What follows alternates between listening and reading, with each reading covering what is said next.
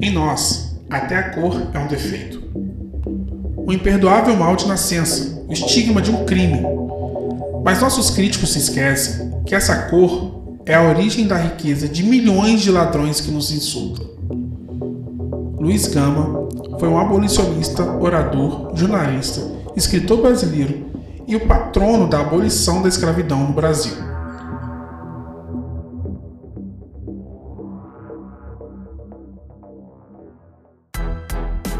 Olá, eu sou Estevão Roque e esse é o Paprits. Na minha companhia hoje, dentro do Home Studio Naja, está Felipe Portugal. Olá, pessoal. Diretamente da sua casa, falando com a gente em tempo real, está a Suelen Vieira. Olá. E diretamente de Campo Grande, Rio de Janeiro, pelo mesmo sistema, está a Midian Miguel. Oi! O Paprits é uma iniciativa dedicada às questões do povo preto e às minorias. Você pode encontrar o Papretes nas mídias sociais, digitando arroba P-A-P-R-E-T-X-S. Você também pode encontrar a gente no Spotify, pelo mesmo nome. Todo o conteúdo e toda pesquisa é de responsabilidade dos seus criadores.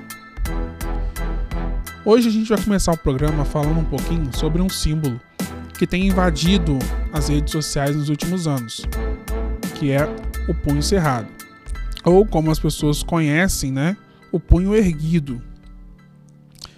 Esse símbolo ele foi usado, muita gente vai lembrar dele, porque ele foi usado em protesto nas Olimpíadas de 1968 lá na cidade do México, pelo Tommy Smith e o John Carlos que eram dois atletas afro-americanos e foram medalhistas pelos Estados Unidos. E eles fizeram essa saudação em cima do pódio, né? Durante a cerimônia de premiação da modalidade que eles venceram os 200 metros rasos. Eles fizeram essa saudação a partir de uma manifestação contra dois é, atletas que foram banidos dos Jogos pelo Comitê Olímpico Internacional nesse mesmo ano. Esse símbolo ele também já foi usado em diversas outras ocasiões, como por exemplo na luta dos trabalhadores industriais em 1917. Ele foi usado na Guerra Civil Espanhola em 1936 a 1939 e também foi usado nas manifestações pelos direitos civis pelo Partido dos Panteras Negras nos Estados Unidos. Esse partido ele advogava pela emancipação e o direito da autodefesa dos negros, além de lutar lado a lado com o movimento pelos direitos civis norte-americanos contra a segregação racial e o racismo. Os protestos contra essas leis discriminatórias na época exigiam o fim das restrições racistas no país que não permitiam que negros frequentassem e compartilhassem os mesmos locais do que pessoas brancas. O Panteras Negras surge nesse contexto e começa aí a gerar uma grande transformação social na comunidade na qual eles são integrados. Eles têm 10 pontos do que eles querem, do que eles reivindicam, e essa ideologia foi passada é, de forma verbal e de forma escrita também por vários expoentes dentro da luta contra o fim da discriminação racial. Os Panteras Negras, é claro, foram perseguidos e eles dissolveram o partido oficialmente em 1982. Vale lembrar também que eles são inspiração para vários filmes, músicas, livros e documentários. Vale a pena você pesquisar um pouco sobre eles na internet. Você vai ver que dentro dessa história tem muita coisa bacana. Bom, na manchete da semana, a gente tem uma frase da rainha dos baixinhos. Que desceu bem baixo dessa vez. que foi bem abaixo. Bem abaixo. Na notícias da TV pela UOL, a manchete é a seguinte: Xuxa sugere que prisioneiros sejam cobaias em testes. Serviriam para algo, diz a apresentadora. Bom, Xuxa Meneghel deu declarações polêmicas em uma live sobre direitos dos animais no perfil da ALERJ, da Assembleia Legislativa do Rio de Janeiro, na noite desta sexta-feira, dia 26. Ao criticar o uso de animais em testes, ela sugeriu que os pesquisadores passassem a usar presidiários como cobaias. Abre aspas. Pelo menos eles serviriam para alguma coisa antes de morrer. Eu tenho um pensamento que pode parecer desumano. Na minha opinião, acho que existem muitas pessoas que fizeram muitas coisas erradas e estão aí pagando seus erros para sempre em uma prisão que poderiam ajudar nesses casos para experimento. Aí vai vir um pessoal que é dos direitos humanos e dizer: não, eles não podem ser usados. Se são pessoas que já está provado que, vai, que vão viver 60 anos na cadeia e morrer lá, acho que poderiam usar um pouco da vida deles, pelo menos para ajudar algumas pessoas, provando remédios, vacina, provando tudo nessas pessoas para ver se funciona. Essa é a minha opinião. Já que vai ter que morrer na cadeia, que pelo menos sirva para alguma para ajudar em alguma coisa. Fecha aspas. Midian Miguel. E aí? Toda vez que alguém começa um argumento com, na minha opinião, pode vir alguma fala bem furada. Que foi o caso dela, né? Foi uma fala bem infeliz, é, bem desumana, que, que faz a gente questionar sobre. Primeiro, se ela teve a informação de que, ou, enfim, pesquisou e viu que a população carcerária vive em média 60 anos, ela também deve saber que a maior parte da população carcerária é preta. Bom, um estudo de 2015, ele apontava que de 2005 a 2012 existiam mais negros presos no Brasil do que brancos. Esses números absolutos somavam o seguinte: 2005 havia 92.052 negros e 62.569 brancos. Os negros, em 2005, então, somavam 58,4% da população carcerária. Já em 2012, esse número era relativamente maior, 292.242 negros presos e 175.576 brancos, ou seja, 60,8%. De 2005 a 2012, esse número mudou drasticamente. Né? A gente tinha em 2005 58,4%, em 2012 60,8%.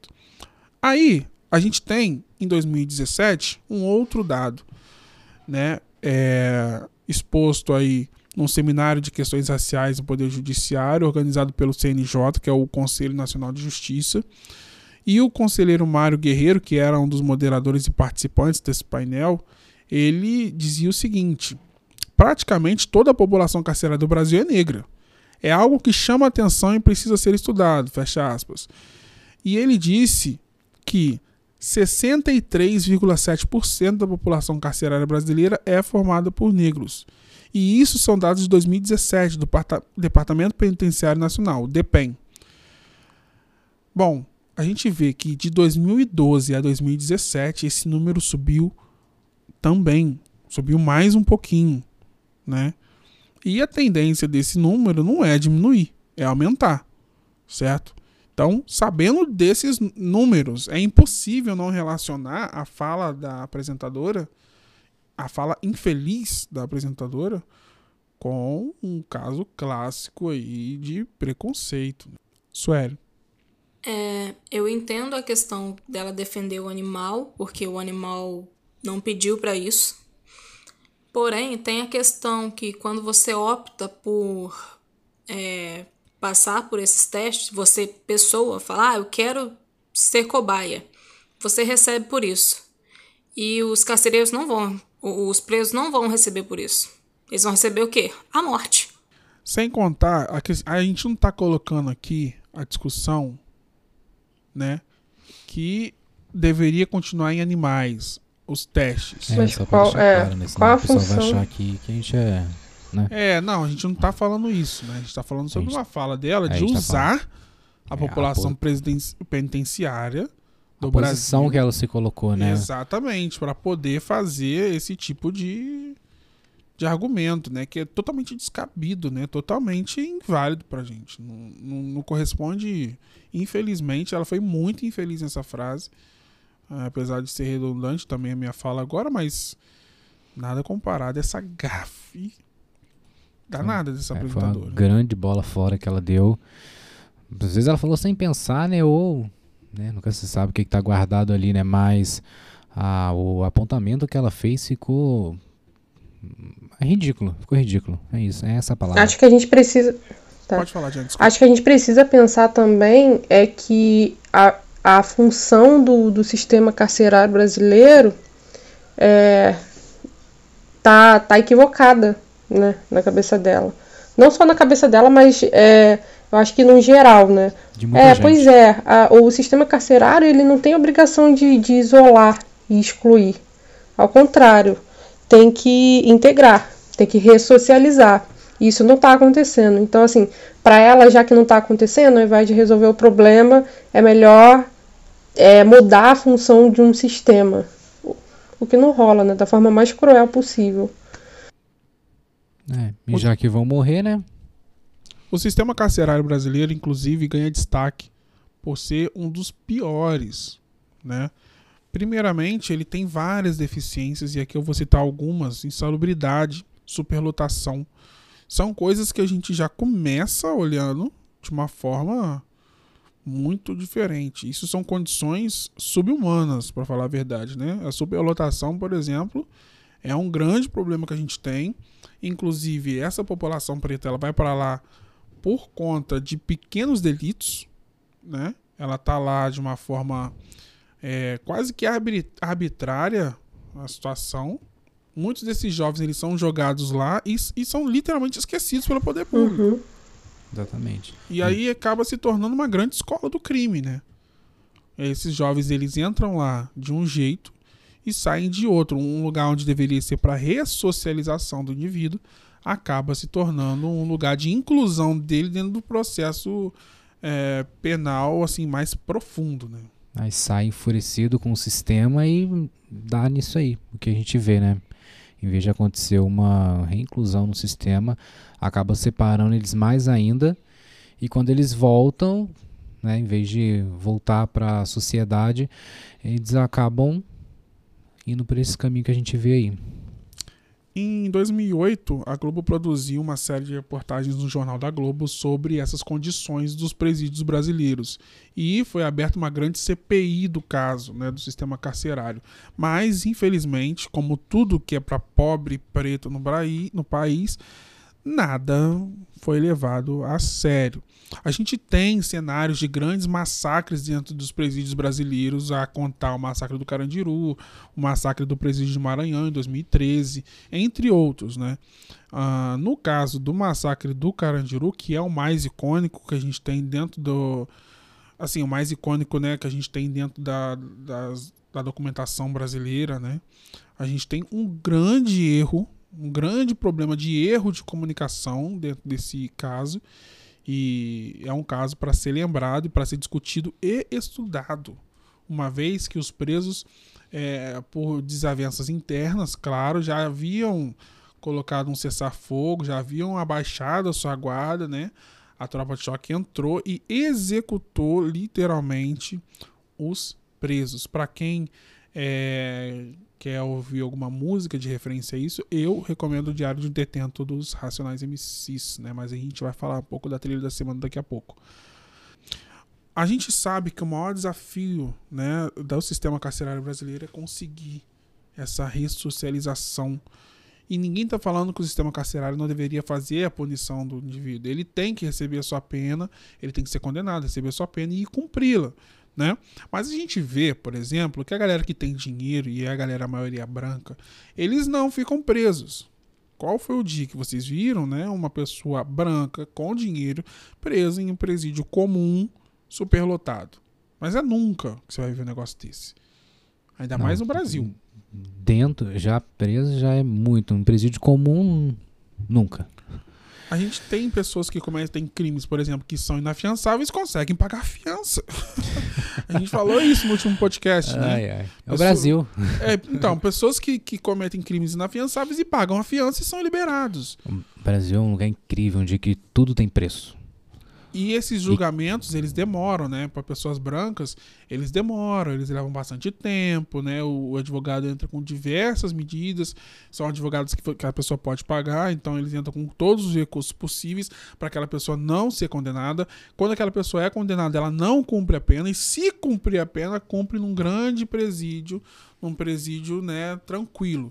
Aí a população preta e pobre, ela depende do Ministério Público, do advogado, né, da, da do Ministério Público, aquele advogado ele está lotado de um monte de outros processos que não tem como dar é, se empenhar, né, totalmente ao processo, atenção devida, a atenção naquele naquele indivíduo, né? E infelizmente ele acaba por não por culpa dele, mas por culpa do sistema que põe um monte de, de processo na mão dele, ele acaba deixando passar várias questões, né? Aquele indivíduo ele fica com a representação dele comprometida dentro do sistema e infelizmente ele não é julgado da melhor forma, vamos colocar assim, né? É, tem um documentário chamado O Juízo, é um filme documentário, né? Que acompanha a trajetória de jovens que são menores de 18 anos de idade diante da lei. E são meninas e meninos, tem vários casos, né? E que tem várias prisões ali por roubo, tráfico, homicídio. E essas, essas sentenças e, e todos esses casos são mostrados aí no, no documentário barra filme. É muito, muito interessante. Galera, tem no YouTube completo lá. Uh, no canal na telinha, se vocês quiserem lá dar uma, dar uma assistida. É um grande filme, um grande documentário. Dá pra, dá pra ver também, é bem bacana. Um, a gente também tem um filme Carandiru, né? O filme Carandiru disponível aí em algumas em algumas plataformas digitais também de streaming, né? Tem o documentário Carandiru também, vários documentários. No YouTube você encontra. Tem relatos de ex-presidiários de lá, reconstituições. É muito bacana, muito bacana mesmo. Tá? E a história dos sobreviventes. Pra, só para a gente ter uma noção de como é a realidade dentro desses presídios. Bom, vamos então para a trilha da semana. Uh, vamos começar com Felipe Portugal. Trilha da semana.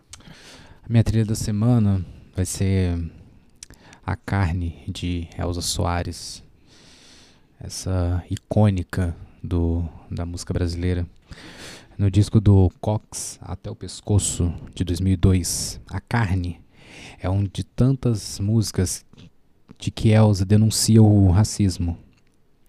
A faixa foi escolhida talvez por ser a mais emblemática quem nunca ouviu o trecho da música, a carne mais barata do mercado é a carne negra.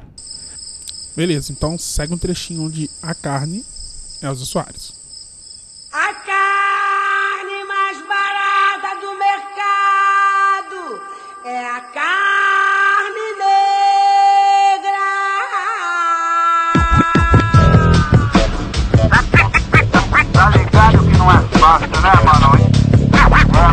Se liga aí. A carne mais barata no mercado é a carne negra. Bom, continuando, Suelen Vieira, sua trilha da semana. Seguindo a linha da Elza Soares, a minha trilha da semana é O Que Se Cala, no qual ela diz: Mil nações moldaram minha cara, minha voz uso para dizer o que se cala. Ser feliz no vão, no três, é a força que me embala. O meu país é o meu lugar de fala. E ela faz uma série de questionamentos até que ela termina dizendo: Para que negar que o ódio é que te abala? Legal, top. Segue então um trechinho, ainda de Elza Soares, O que se cala.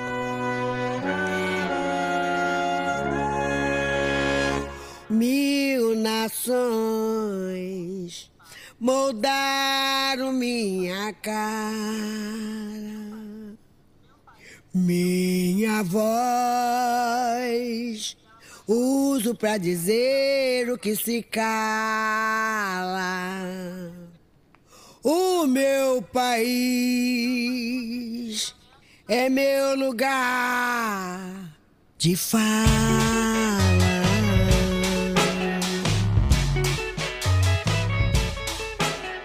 Midian Miguel, trilha da semana. Minha trilha da semana é Cota Não é Esmola, da Bia Ferreira. É, fala sobre a dificuldade de uma pessoa da periferia para atingir certos lugares, entre esses lugares, é, lugares é, no sistema educacional, que vai desde a escola na infância, escola básica, ensino básico, até a faculdade. Então, separei um trechinho aqui que é experimenta nascer preto, pobre na comunidade. Você vai ver como são diferentes as oportunidades. Nem venha me dizer que isso é vitimismo, hein? Não bota a culpa em mim para encobrir o seu racismo. Legal, então segue um trechinho de Bia Ferreira, cota não é esmola. Existe muita coisa que não te disseram na escola. Cota não é esmola. Experimenta nascer preto na favela pra você ver. O que rola com preto e pobre não aparece na TV. Opressão, humilhação, preconceito. A gente sabe como termina quando começa desse jeito. Desde pequena fazendo corre pra ajudar os pais. Cuida de criança, limpa a casa, outras coisas mais. Deu meio-dia, toma banho e vai pra escola a pé. Não tem dinheiro pro busão. Bom, para encerrar, a minha trilha da semana é uma trilha que tem um pouco a ver com o assunto que a gente estava tratando do- sobre o sistema penitenciário, que é uma música do grupo Racionais MCs do CD Raio X do Brasil, que é Um Homem na Estrada.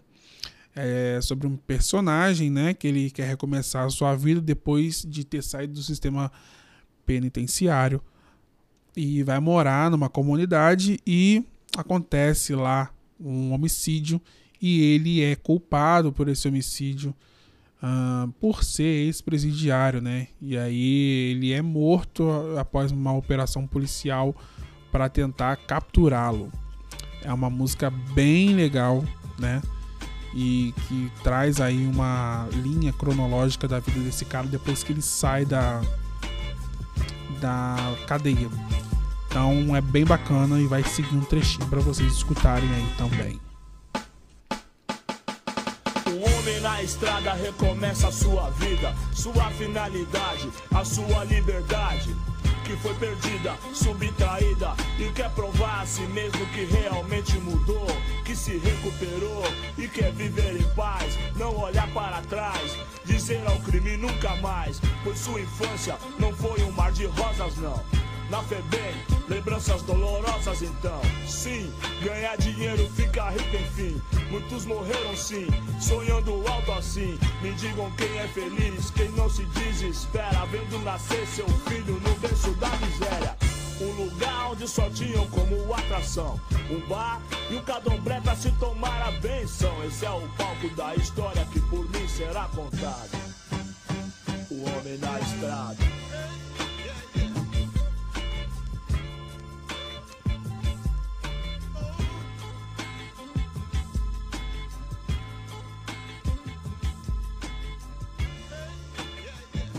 Bom, o nosso programa tá chegando no fim e vai deixar aí para vocês o nosso agradecimento.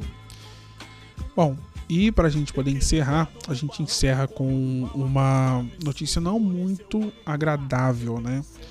Nunca é muito agradável falar sobre morte, mas infelizmente o presidente do Chad morre em campo de batalha, segundo a porta-voz do exército deste país africano. Diz aí pra gente, Su.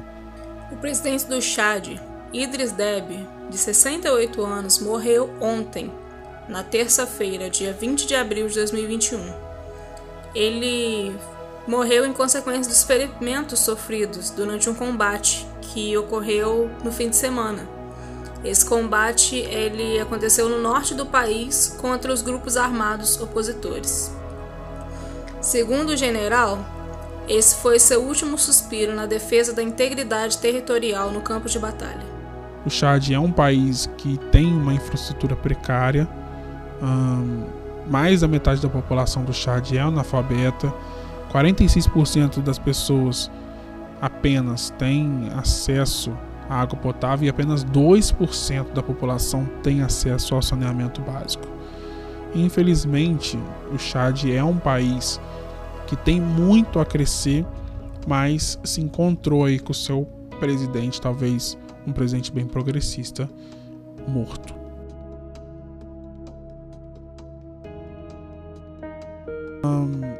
Eu queria já agradecer você que está aqui escutando a gente, ficou escutando a gente aí, esse papo super bacana. Para encerrar o nosso programa, Midian Miguel. Fala galera, acho que ficou a edição da Xuxa para a gente ter muito cuidado com as nossas falas que podem atingir grupos, podem atingir minorias e enfim, a gente aprende com isso, né, para chegar lá na frente e não fazer igual ou pior. É isso, galera, a gente se vê na semana que vem e tchau, tchau. Suelen Vieira. Fala galera, obrigada para quem ficou até aqui e até os próximos. Felipe Portugal. Que lição que aprendemos com a Rainha dos Baixinhos, hein?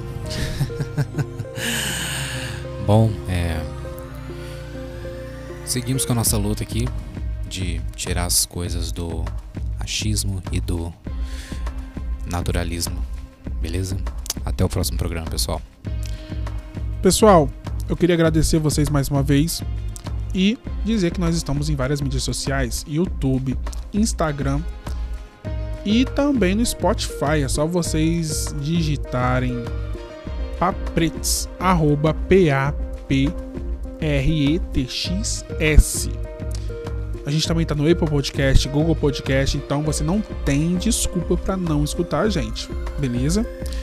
Eu vou terminar com uma frase da nossa grande Maria da Conceição Evaristo de Brito, essa escritora brasileira de 74 anos.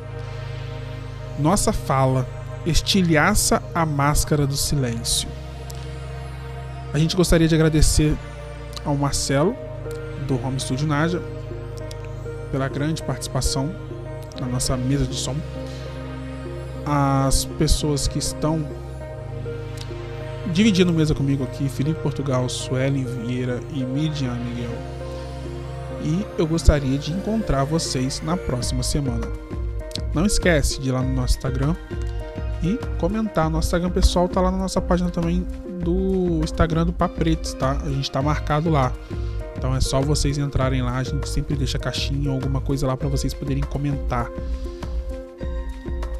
Lá também tem o Instagram do Home Studio Naja, é um estúdio aqui de Volta Redonda no qual a gente faz as nossas gravações e vocês vão ser muito bem atendidos pelo Marcelo. Só procurar ele e falar que vocês vieram pelo nosso podcast. Valeu, pessoal. Até o próximo programa. Tchauzinho.